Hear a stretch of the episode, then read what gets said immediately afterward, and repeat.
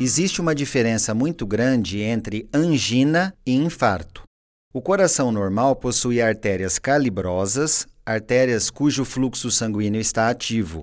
Na angina, nós temos o espasmo da artéria coronária, aquela artéria que irriga o coração. Espasmo é uma espécie de fechamento e abertura dessa artéria sem um controle adequado, de tal forma que o fluxo sanguíneo pode ficar reduzido.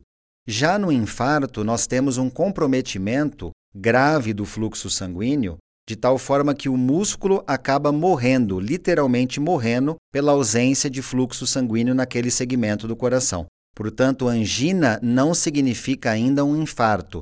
É um estágio prévio ao infarto, mas que pode ser prevenido e tratado. Já o infarto é um conceito que denota morte definitiva de um determinado segmento muscular do coração.